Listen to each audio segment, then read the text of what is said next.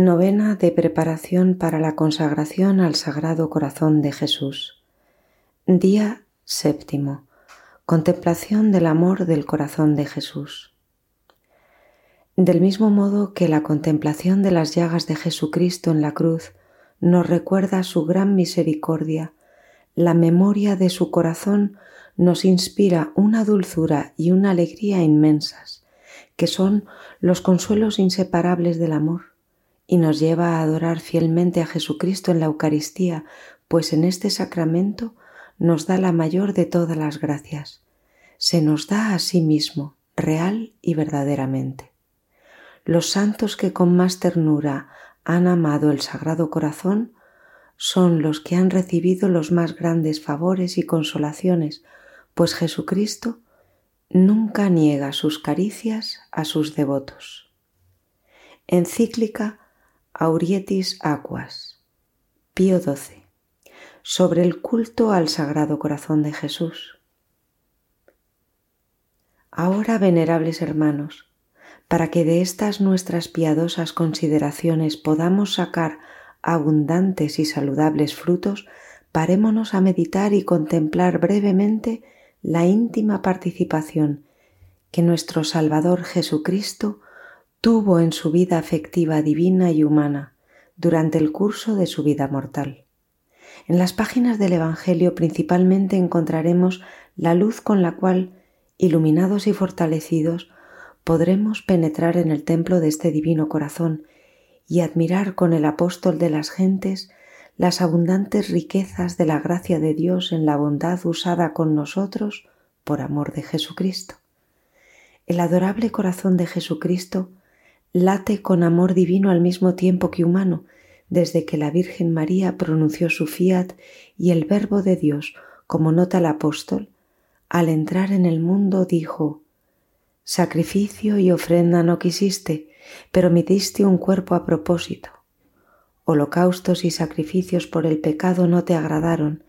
Entonces dije, heme aquí presente. En el principio del libro se habla de mí, quiero hacer, oh Dios, tu voluntad. Por esta voluntad hemos sido santificados mediante la oblación del cuerpo de Jesucristo que Él ha hecho de una vez para siempre. De manera semejante palpitaba de amor su corazón, en perfecta armonía con los afectos de su voluntad humana y con su amor divino, cuando en la casita de Nazaret mantenía celestiales coloquios con su dulcísima madre y con su padre putativo San José, al que obedecía y con quien colaboraba en el fatigoso oficio de carpintero.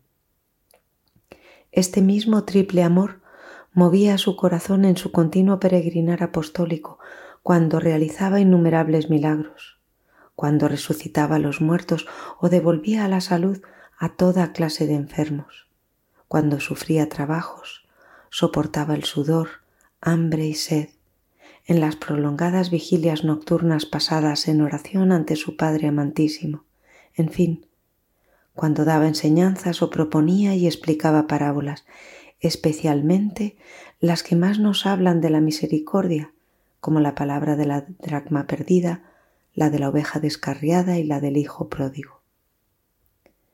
Con amor aún mayor latía el corazón de Jesucristo cuando de su boca salían palabras inspiradas en el amor ardentísimo. Así, para poner algún ejemplo, cuando viendo a las turbas cansadas y hambrientas dijo, Me da compasión esta multitud de gentes. Y cuando, a la vista de Jerusalén, su predilecta ciudad, destinada a una fatal ruina por su obstinación en el pecado, exclamó, Jerusalén, Jerusalén, que matas a los profetas y apedreas a los que a ti son enviados. Cuántas veces quise recoger a tus hijos, como la gallina recoge a sus polluelos bajo las alas, y tú no lo has querido. Su corazón palpitó también de amor hacia su padre y de santa indignación cuando vio el comercio sacrílego que en el templo se hacía, e increpó a los violadores con estas palabras Escrito está mi casa será llamada casa de oración, mas vosotros hacéis de ella una cueva de ladrones. Pero particularmente se conmovió de amor y de temor su corazón cuando ante la hora ya tan inminente de los crudelísimos padecimientos y ante la natural repugnancia a los dolores y a la muerte, exclamó, Padre mío, si es posible, pase de mí este cáliz. Vibró luego con invicto amor y con amargura suma cuando, aceptando el beso del traidor, le dirigió aquellas palabras que suenan a última invitación de su corazón misericordiosísimo al amigo que con ánimo impío, infiel y obstinado se disponía a entregarlo en manos de sus verdugos. Amigo, ¿a qué has venido aquí? ¿Con un beso entregas al Hijo del Hombre? En cambio, se desbordó con regalado amor y profunda compasión cuando a las piadosas mujeres que compasivas lloraban su inmerecida condena al tremendo suplicio de la cruz, las dijo así, Hijas de Jerusalén, no lloréis por mí, llorad por vosotras mismas y por vuestros hijos, pues si así tratan al árbol verde, en el seco, ¿qué se hará? Finalmente, colgado ya en la cruz el divino Redentor, es cuando siente cómo su corazón se trueca en impetuoso torrente, desbordado en los más variados y vehementes sentimientos, esto es, de amor ardentísimo, de angustia, de misericordia, de encendido deseo, de serena tranquilidad, como se nos manifiestan claramente en aquellas palabras tan inolvidables como significativas. Padre, perdónales porque no saben lo que hacen. Dios mío, Dios mío, ¿por qué me has desamparado? En verdad te digo, hoy estarás conmigo en el paraíso. Tengo sed.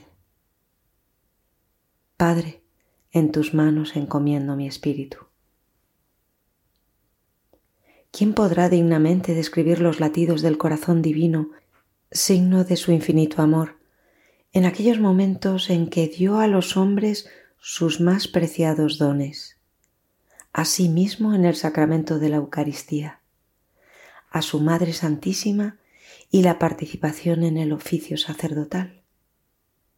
Ya antes de celebrar la última cena con sus discípulos, sólo al pensar en la institución del sacramento de su cuerpo y de su sangre, con cuya efusión había de sellarse la nueva alianza, en su corazón sintió intensa conmoción que manifestó a sus apóstoles con estas palabras. Ardientemente he deseado comer esta Pascua con vosotros antes de padecer. Conmoción que sin duda fue aún más vehemente cuando tomó el pan, dio gracias, lo partió y lo dio a ellos diciendo, Este es mi cuerpo el cual se da por vosotros. Haced esto en memoria mía.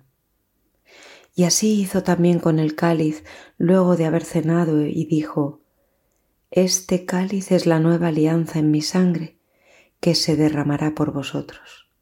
Con razón, pues, debe afirmarse que la divina Eucaristía, como sacramento por el que Él se da a los hombres y como sacrificio en el que Él mismo continuamente se inmola desde el nacimiento del sol hasta su ocaso, y también el sacerdocio, son clarísimos dones del sacratísimo corazón de Jesús. Don también muy precioso del sacratísimo corazón es, como indicábamos, la Santísima Virgen, Madre excelsa de Dios y Madre nuestra amantísima. Era pues justo fuese proclamada madre espiritual del género humano la que, por ser madre natural de nuestro Redentor, le fue asociada en la obra de regenerar a los hijos de Eva para la vida de la gracia. Al don incruento de sí mismo bajo las especies del pan y del vino, quiso Jesucristo nuestro Salvador unir como supremo testimonio de su amor infinito el sacrificio cruento de la cruz. Así daba ejemplo de aquella sublime caridad que él propuso a sus discípulos como meta suprema del amor, con estas palabras. Nadie tiene amor más grande que el que da su vida por sus amigos, de donde el amor de Jesucristo, Hijo de Dios, revela en el sacrificio del Gólgota del modo más elocuente el amor mismo de Dios. En esto hemos conocido la caridad de Dios, en que dio su vida por nosotros y así nosotros debemos dar la vida por nuestros hermanos. Cierto es que nuestro Divino Redentor fue crucificado más por la interior vehemencia de su amor que por la violencia exterior de sus verdugos. Su sacrificio voluntario es el don supremo que su corazón hizo a cada uno de los hombres según la concisa expresión del apóstol. Me amó y se entregó a sí mismo por mí. No hay pues duda de que el Sagrado Corazón de Jesús, al ser participante tan íntimo de la vida del Verbo encarnado y al haber sido por ello asumido como instrumento de la divinidad, es también símbolo legítimo de aquella inmensa caridad que movió a nuestro Salvador a celebrar por el derramamiento de la sangre su místico matrimonio con la Iglesia. Sufrió la pasión por amor a la Iglesia que había de unir así como esposa.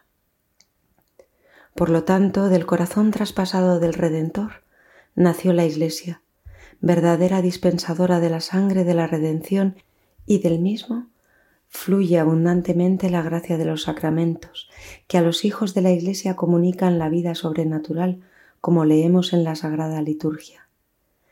Del corazón abierto nace la Iglesia, desposada con Cristo. Tú que del corazón haces manar la gracia. De este simbolismo no desconocido para los antiguos padres y escritores eclesiásticos, el doctor común escribe haciéndose su fiel intérprete. Del costado de Cristo brotó agua para lavar y sangre para redimir. Por eso, la sangre es propia del sacramento de la Eucaristía, el agua del sacramento del bautismo, el cual, sin embargo, tiene su fuerza para lavar en virtud de la sangre de Cristo. Lo afirmado del costado de Cristo, herido y abierto por el soldado, ha de aplicarse a su corazón al cual sin duda llegó el golpe de la lanza asestado precisamente por el soldado para comprobar de manera cierta la muerte de Jesucristo. Por ello, durante el curso de los siglos, la herida del corazón sacratísimo de Jesús, muerto ya a esta vida mortal, ha sido la imagen viva de aquel amor espontáneo por el que Dios entregó a su unigénito para la redención de los hombres y por el que Cristo nos amó a todos con tan ardiente amor que se inmoló a sí mismo como víctima cruenta en el Calvario. Cristo nos amó y se ofreció a sí mismo a Dios en oblación y hostia de olor suavísimo. Después que nuestro Salvador subió al cielo con su cuerpo glorificado y se sentó a la diestra de Dios Padre, no ha cesado de amar a su esposa, la Iglesia, con aquel inflamado amor que palpita en su corazón aún en la gloria del cielo, lleva en las heridas de sus manos, de sus pies y de su costado los esplendentes trofeos de su triple victoria, sobre el demonio, sobre el pecado y sobre la muerte. Lleva además en su corazón, como en arca preciosísima, aquellos inmensos tesoros de sus méritos, frutos de su triple victoria que ahora distribuye con largueza al género humano ya redimido. La misión del Espíritu Santo a los discípulos es la primera y espléndida señal del munífico amor del Salvador después de su triunfal ascensión a la diestra del Padre.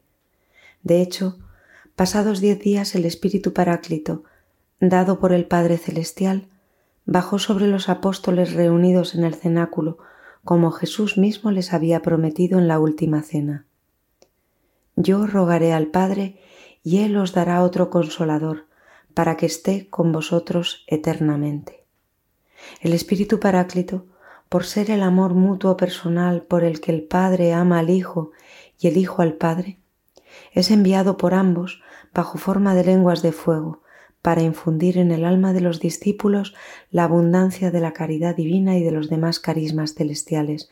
Pero esta infusión de la caridad divina brota también en el corazón de nuestro Salvador, en el cual están encerrados todos los tesoros de la sabiduría y de la ciencia. Esta caridad es, por lo tanto, don del corazón de Jesús y de su Espíritu. A este común Espíritu del Padre y del Hijo se debe, en primer lugar, el nacimiento de la Iglesia y su propagación admirable en medio de todos los pueblos paganos, dominados hasta entonces por la idolatría, el odio fraterno, la corrupción de costumbres y la violencia.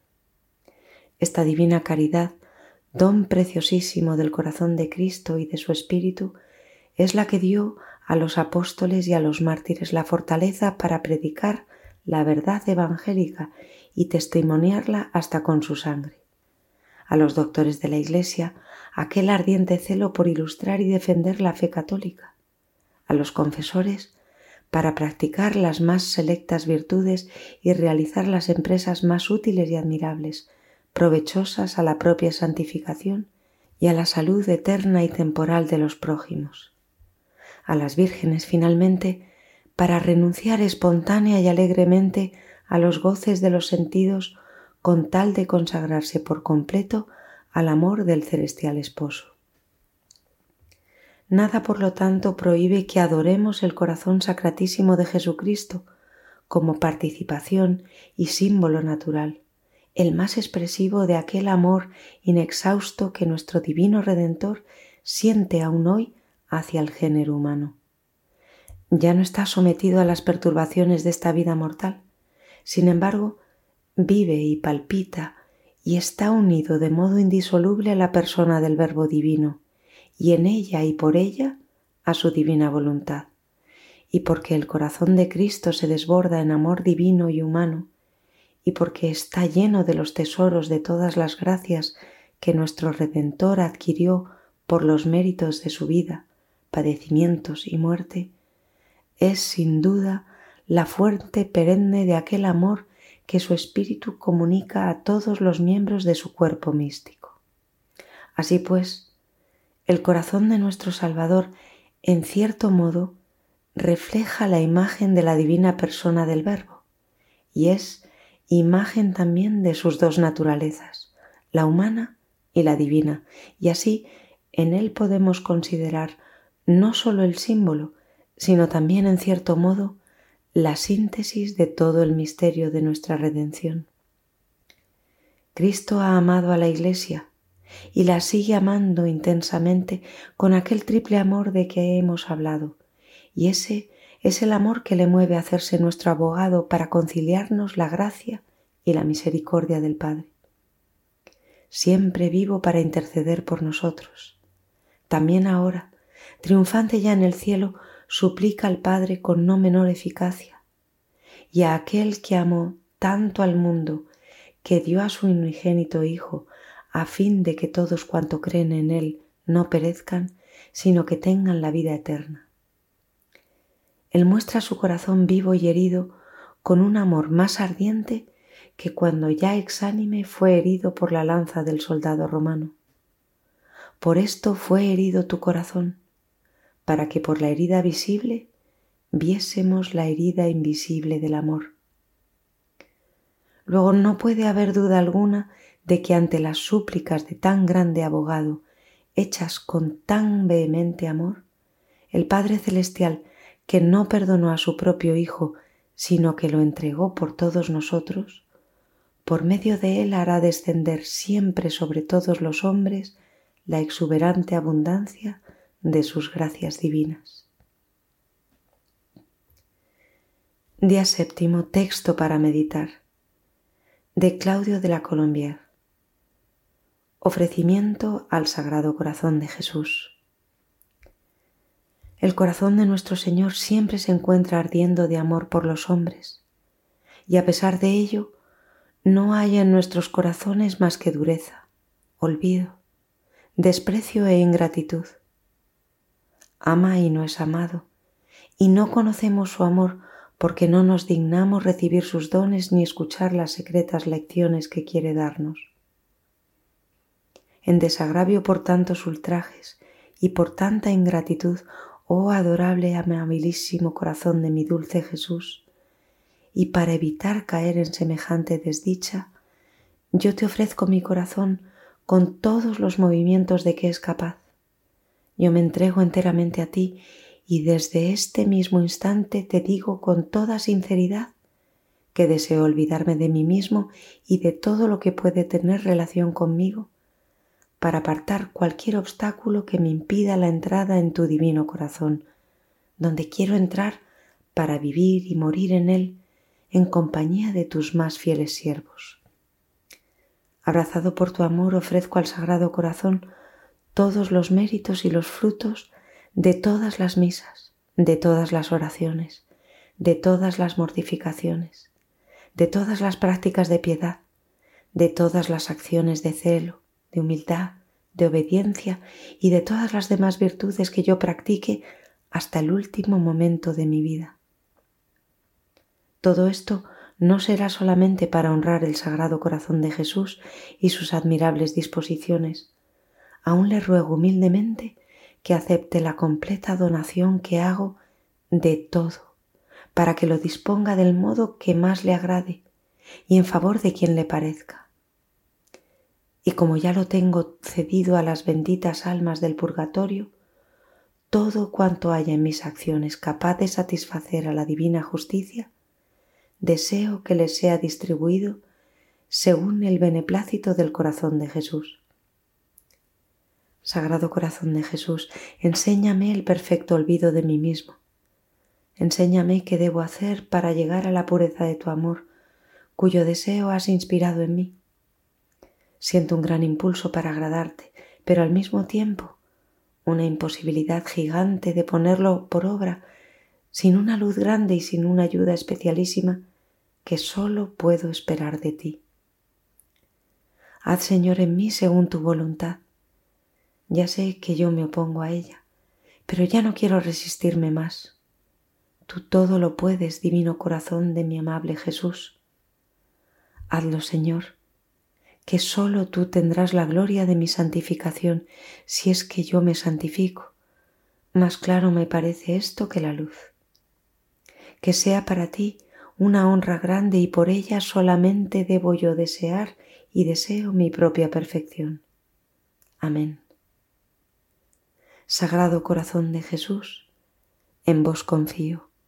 Inmaculado Corazón de María, sed la salvación del alma mía. Letanías para consolar al Sagrado Corazón. Señor, ten piedad de nosotros. Señor, ten piedad de nosotros. Cristo, ten piedad de nosotros. Cristo, ten piedad de nosotros. Señor, ten piedad de nosotros. Señor, ten piedad de nosotros. Cristo, óyenos. Cristo, óyenos. Cristo, escúchanos. Cristo, escúchanos. Dios Padre Celestial. Ten misericordia de nosotros. Dios Hijo Redentor del mundo. Ten misericordia de nosotros. Dios Espíritu Santo. Ten misericordia de nosotros. Trinidad Santa, un solo Dios. Ten misericordia de nosotros. Santa María, nuestra Madre y Madre de Jesús, ruega por nosotros. Santa María, Madre del Consuelo, ruega por nosotros. Corazón Inmaculado de María, ruega por nosotros. Por el olvido y la ingratitud de la humanidad, te consolaremos, oh Señor. Por tu abandono propio en tu tabernáculo, te consolaremos, oh Señor. Por los crímenes de pecadores, te consolaremos, oh Señor por el odio de los no religiosos. Te consolaremos, oh Señor. Por las blasfemias contra ti. Te consolaremos, oh Señor. Por las calumnias a tu divinidad. Te consolaremos, oh Señor. Por los sacrilegios con los cuales tu sacramento de amor es profanado. Te consolaremos, oh Señor. Por la inmodestia e irreverencia mostrada en tu adorable presencia. Te consolaremos, oh Señor. Por los desengaños de los cuales tú eres la víctima te consolaremos, oh Señor. Por la frialdad del número mayor de tus hijos. Te consolaremos, oh Señor. Por el desprecio ofrecido en tus avances amorosos. Te consolaremos, oh Señor. Por las infidelidades de aquellos que se llaman tus amigos. Te consolaremos, oh Señor. Por el abuso de tu gracia. Te consolaremos, oh Señor. Por nuestra propia falta de fe. Te consolaremos, oh Señor por la dureza de nuestros corazones. Te consolaremos, oh Señor. Por nuestra gran demora en amarte. Te consolaremos, oh Señor. Por nuestra tibieza en tu santo servicio. Te consolaremos, oh Señor. Por la amarga tristeza que te sumerge la pérdida de almas. Te consolaremos, oh Señor. Por tu larga espera frente a las puertas de nuestros corazones. Te consolaremos, oh Señor. Por tus lágrimas de amor te consolaremos, oh Señor. Por tu encarcelamiento por amor. Te consolaremos, oh Señor. Por tu martirio de amor. Te consolaremos, oh Señor. Cordero de Dios que quitas los pecados del mundo. Sálvanos, oh Señor. Cordero de Dios que quitas los pecados del mundo. Escúchanos, oh Señor. Cordero de Dios que quitas los pecados del mundo. Ten piedad de nosotros. Oración. Oh Salvador divino Jesucristo, quien respiró de su corazón esta queja penosa. Busqué a aquellos que me consolarían y no encontré a ninguno. Acepta este pequeño tributo de nuestros consuelos y ayúdanos poderosamente con tu gracia. En el futuro, volando más y más lejos de todo lo que te desagrada, mostrémonos ser en todo y para siempre tus fieles y devotos guardias de honor. Te pedimos esto a través de tu sagrado corazón, oh Jesús, quien como Dios vives y reinas con el Padre y el Espíritu Santo por y para siempre. Amén. Amén.